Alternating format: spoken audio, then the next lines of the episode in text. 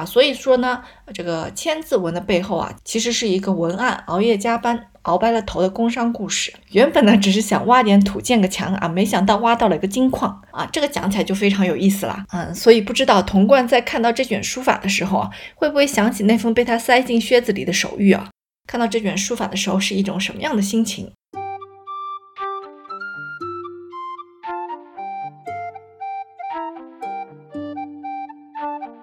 这卷书法作品是上海博物馆藏的宋徽宗赵佶的真书千字文啊，真假的真，真书千字文。那么真书呢也叫楷书，所以也可以称为宋徽宗赵佶的楷书千字文。那么要了解它究竟写了些什么呢？我们就需要先来了解一下千字文的来历。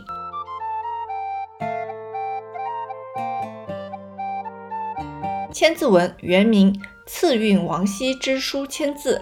赐运王羲之书千字，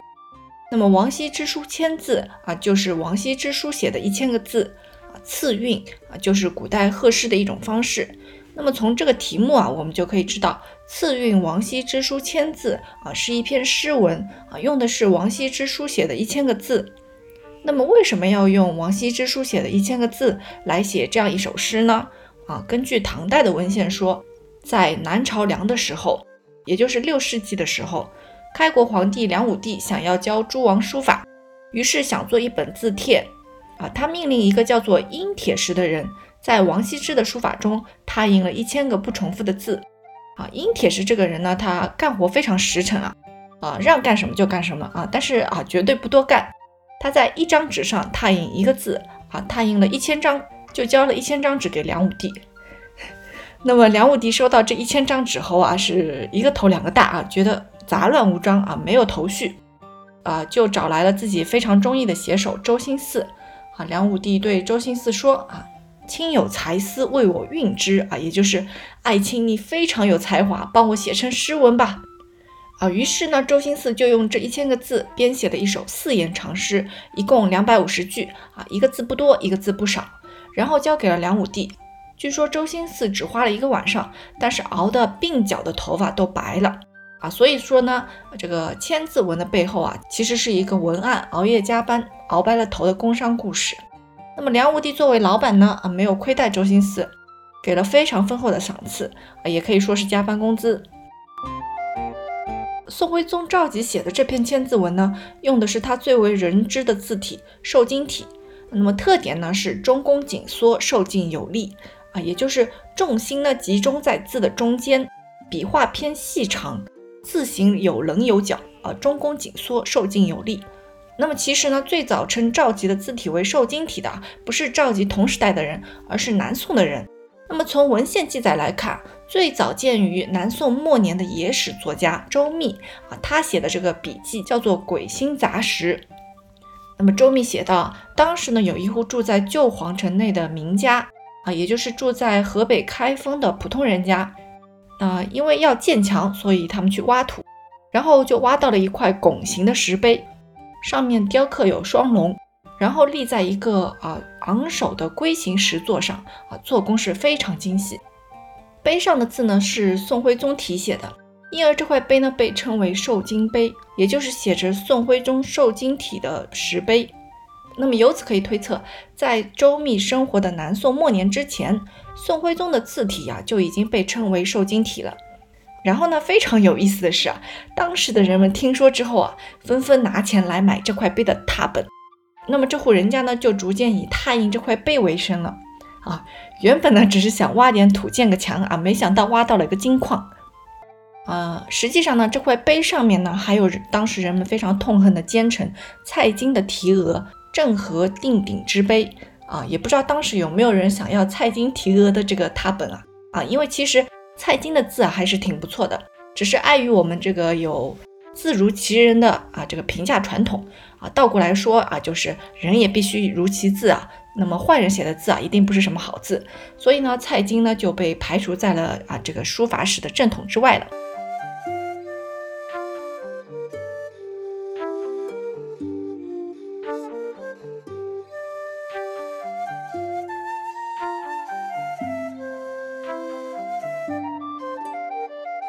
据推测，宋徽宗瘦金体的这个“金”字呢，可能与啊这个书写的载体或者材质有关，而“瘦”字呢，就应该指的是这个点画和结构了。简单说，这个字看上去是长手长脚的，那么躯干也比较瘦。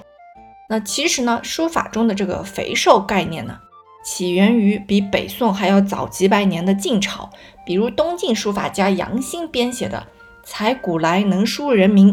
啊，这本书中呢，就提到了三国时期的胡昭和钟繇的书法。啊，说胡书肥，钟书瘦。那么关于胡昭和钟繇啊，后面还会提到。但是要注意的是啊，这种对于书法肥瘦的评价，并不能表明书法的好坏。啊，比如同样评价瘦印风格的这个王羲之的书法，隋炀帝非常喜欢啊，曾经对人说啊，治国和尚的字啊，有王羲之的风骨，对王羲之书法的评价很高。而唐太宗李世民呢，就不是很喜欢啊。曾经评价王羲之儿子王献之的书法说啊，王献之的笔势疏瘦，好像隆冬的枯树；笔迹拘束，好像苛刻人家的恶奴啊，就饿的都瘦了。那么因此呢，书法的肥瘦呢，只是客观存在的形态啊。有人会喜欢，当然也会有人讨厌。那么我们一般认为，古代皇帝的个人喜好啊，会成为一个时代的喜好。比如北宋官员周次庄说，当时的皇帝宋神宗啊喜欢唐代书法家徐浩的书法。那么宋神宗在位的熙宁和元丰年间啊，也就是一零六八年到一零八五年啊这个十七年之间，天下人都学习徐浩的书法。而接任宋神宗的宋哲宗啊喜欢钟繇和王羲之的书法，那么天下人呢又开始学习钟繇和王羲之的书法啊，也就是说。周次庄认为，皇帝喜欢什么风格的书法，百姓就学习什么风格的书法。啊，这个结论啊非常顺理成章，啊很好理解。但是呢，啊对于这种顺理成章的结论啊，我们往往应该有警惕性啊，应该再多一些思考啊，究竟是不是这样的？其实呢，与周次庄同时期的北宋官员米芾曾经提出反对意见。啊，他说人们学习的是当时掌权官员的字体啊。比如宋真宗时期，因为李宗鄂负责文官的录用啊，所以考试的人呢，为了投其所好，就在作答的时候啊，用李宗鄂的字体。那么在宋神宗时期呢，流行的则是当时的宰相王安石的字体啊，并没有提到宋神宗喜欢的徐浩。那么王安石的字体究竟是怎么样的字体呢？啊，有古人评价王安石的书法，说他学的是五代的杨凝式。那么杨凝式呢，学的其实是唐代的颜真卿，然后呢，还有古人就直接说啊，王安石有颜真卿的风骨，而事实上，颜真卿据说是得到了徐浩的真传。啊，因此啊，这个徐浩、颜真卿、王安石这三人的书法风格啊，可以说是属于一个谱系的，都是这个丰肥的那种风格。也就是说，宋神宗时期流行的字体啊，无论是周次庄说的徐浩，还是米芾说的王安石啊，都属于啊一脉相承的谱系啊，都是那种肥肥的字体。那么从周次庄和米芾对当时流行字体的两种看法，我们还可以得到这样一个结论，就是至少在北宋时期的这个流行字体，不是由皇帝一人的喜好所决定的。而是由包括皇帝和重要大臣在内的这个整个权力集团所共同决定的，反映的是他们这个整个权力集团的集体喜好。那么受权力集团的喜好影响，宋神宗时期人们喜欢的是徐浩、颜真卿、王安石这种啊丰肥的字体。那么到了宋神宗的儿子们宋哲宗和宋徽宗这一代呢，人们又开始喜欢钟繇和王羲之这种。啊，这种受印的书法风格了。那么虽然啊，宋徽宗赵佶没有留下对于书法肥瘦喜好的相关评论啊，但是从他令人编撰的这个《宣和书谱》中，我们可以看出赵佶啊，他是喜欢受印风格的书法的。比如《宣和书谱》中有很多推崇钟繇书法的观点。在提到胡昭和钟繇的书法的时候啊，书中说啊，胡昭用笔肥重啊，不及钟繇受劲。啊，因而胡昭死的是默默无闻，而钟繇呢能以行书出名啊，也就是啊肥重的书法不行啊，瘦劲的书法才是王道。那么在各种瘦印风格的书法之中啊，宋徽宗赵佶学的是谁的风格呢？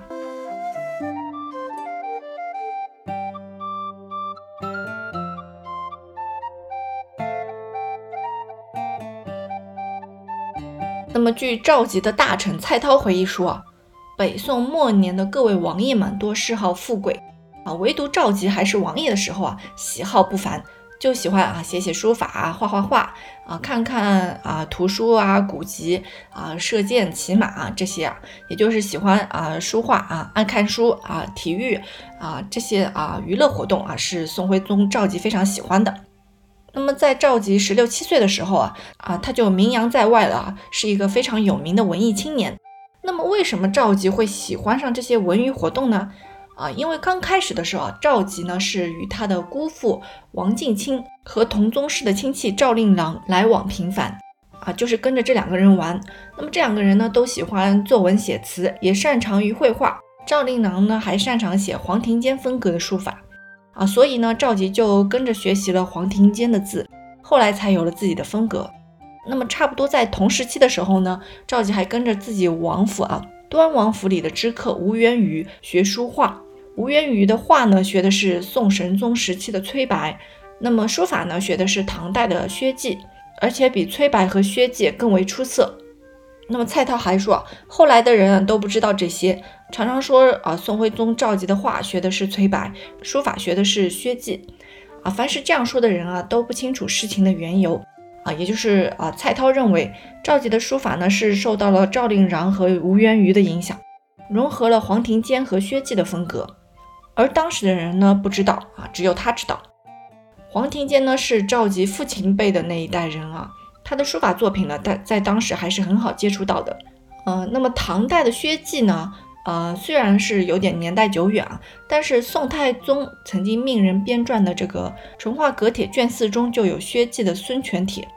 因此呢，宋徽宗还是能接触到的。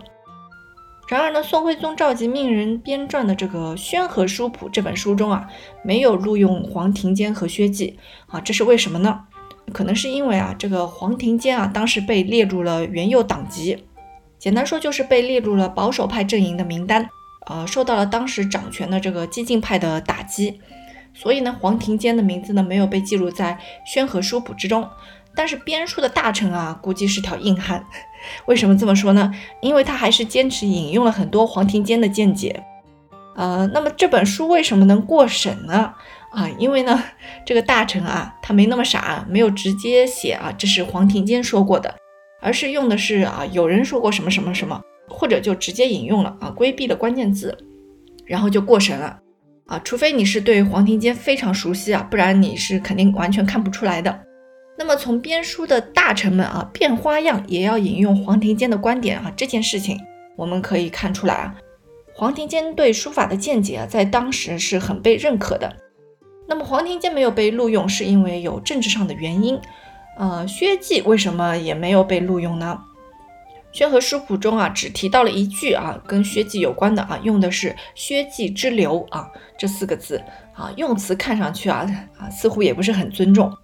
为什么会这样呢？啊，非常令人匪夷所思啊！如果真的像啊蔡涛说的那样，当时人们知道宋徽宗的书法学的是薛稷，那么编书的大臣还坚持这样写啊，那不得不说啊，他是真的是一条硬汉子，铁骨铮铮的硬汉子啊！不仅引用了黑名单上的黄庭坚的见解，还不尊重皇帝学习和模仿过的薛稷，那这本书还能过了审核啊，真的是个奇迹了。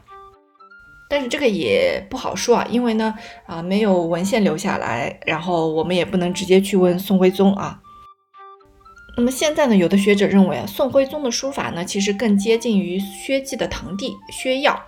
薛曜的书法风格啊，他的字呢，就是比薛稷要更加修长啊，更加瘦劲有力。那么另外呢，也有学者认为啊，宋徽宗的瘦金体啊，的确更接近于。弟弟薛曜，而行书呢，则更接近于哥哥薛稷。大家可以去找一下薛稷和薛曜的字啊，然后自行判断吧。那么了解这卷书法的字体瘦金体之后呢，我们来看看这卷书法的细节部分。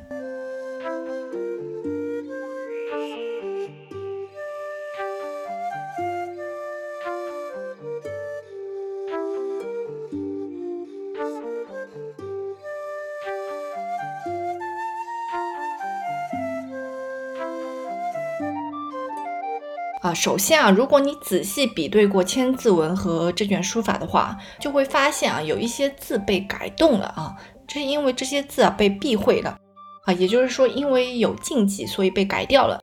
比如《千字文》原文“桓公匡和，济若扶倾”，这句话中出现了宋太祖赵匡胤的“匡”字啊，这个“匡”字呢就被改成了近义字“辅”字。在这卷书法中呢，就变成了桓公辅和济若扶倾。但是呢，啊，《千字文》原文中的这个“资父弑君，曰言语敬”啊，这句话中啊，虽然出现了宋太祖的祖父赵敬的敬字啊，没有避讳，这又是为什么呢？啊，这个讲起来就非常有意思了，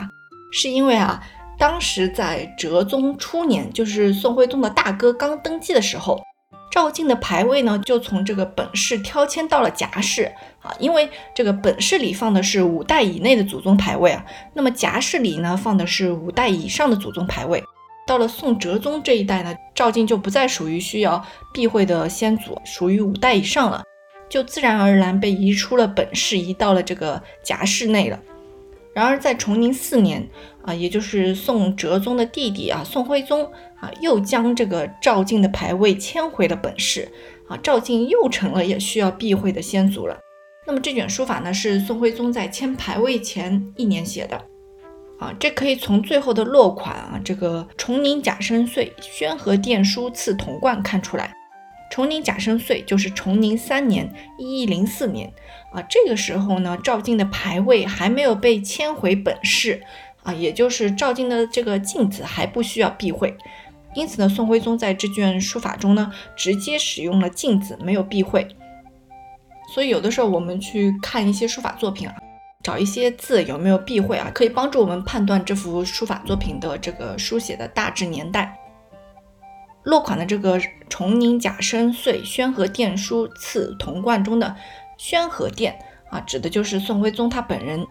那么崇宁甲申岁啊，这个时候呢，啊，宋徽宗他虚岁二十三岁啊，也就是现在啊大学刚刚毕业的年纪。他呢已经登基为第四年了，而且已经有至少十个孩子了。那么落款中的这个赐铜冠的这个铜冠是谁呢？啊，宋徽宗为什么要把这篇千字文给他呢？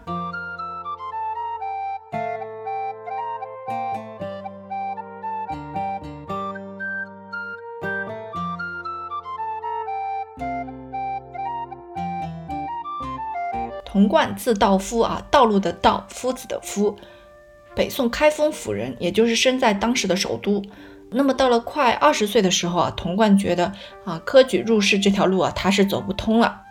也就是说，啊，公务员再怎么考也是考不上了。于是呢，他就决定铤而走险，晋升入宫，寻找出人头地的机会。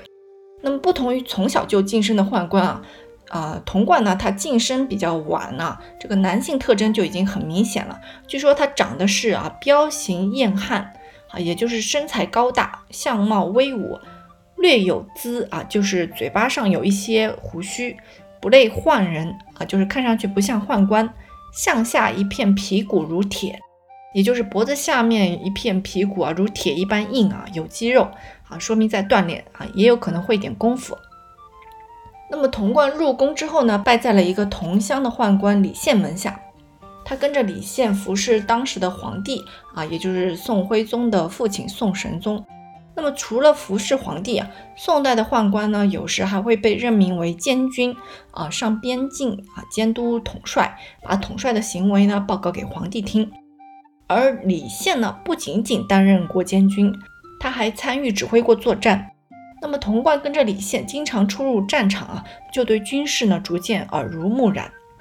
虽然呃元代写的这个《宋史》上说啊，童贯的性格是巧媚啊，他用了这两个字啊，巧媚啊，也就是机灵谄媚。但是这大概率是因为北宋末年童贯被定为奸臣了啊，所以说他性格巧媚啊，呃比较符合他奸臣的身份啊。而事实上呢，根据童贯还没有被定为奸臣前写的这个《宣和书谱》来看，童贯的真实性格呢，可能呃非常内向、稳重寡言，不喜形于色。那么这种性格呢，就决定啊，他肯定不是一个讨喜的奴才啊，所以童贯入宫二十多年啊，一直没有机会出人头地。然而在童贯快五十岁的时候，事情终于迎来了转机啊，因为这个时候宋徽宗继位了。啊，宋徽宗他爱好书画啊，之前我们已经讲到过了。那么童贯呢，他从小就跟在爱收藏书画的父亲身边，啊，对书画呢有一定的鉴赏能力。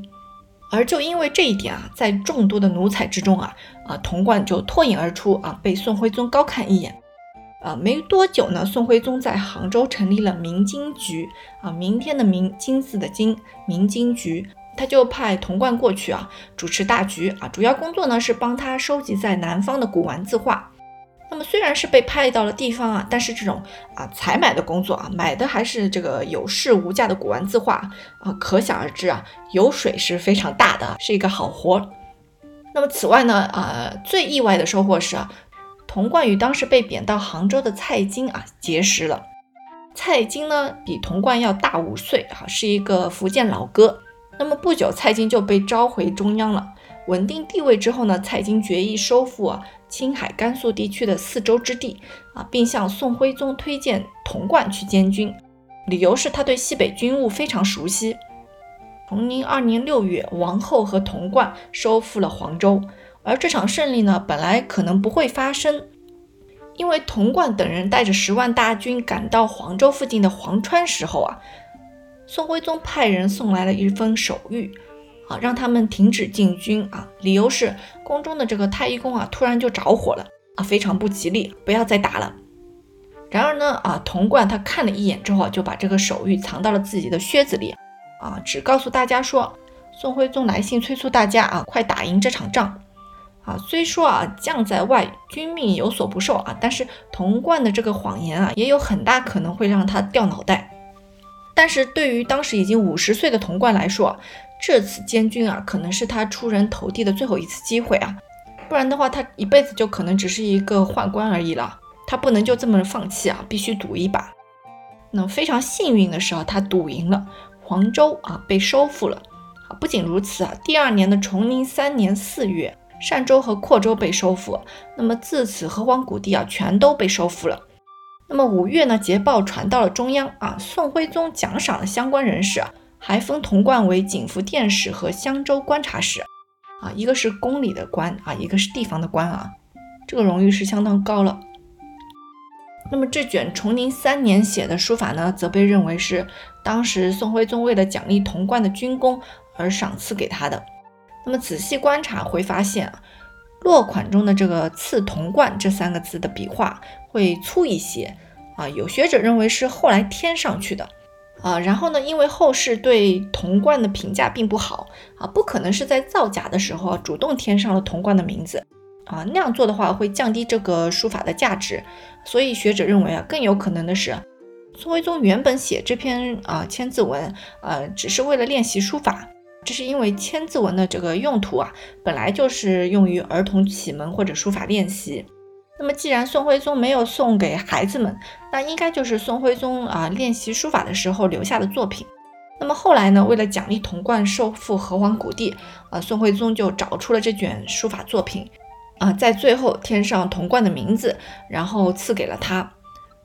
啊，非常值得深思的是啊。呃，宋徽宗选的这卷书法作品啊，用的是他御用的字体瘦金体啊，啊，这种御用的字体呢，只被用于写诏书啊等等这种呃非常正式的文件，或者皇帝个人他自己使用，代表了皇帝无上的权威。那么童贯曾经在战场上曾经收到的那卷手谕呢，应该也是瘦金体写的，嗯，所以不知道童贯在看到这卷书法的时候啊，会不会想起那封被他塞进靴子里的手谕啊？看到这卷书法的时候是一种什么样的心情？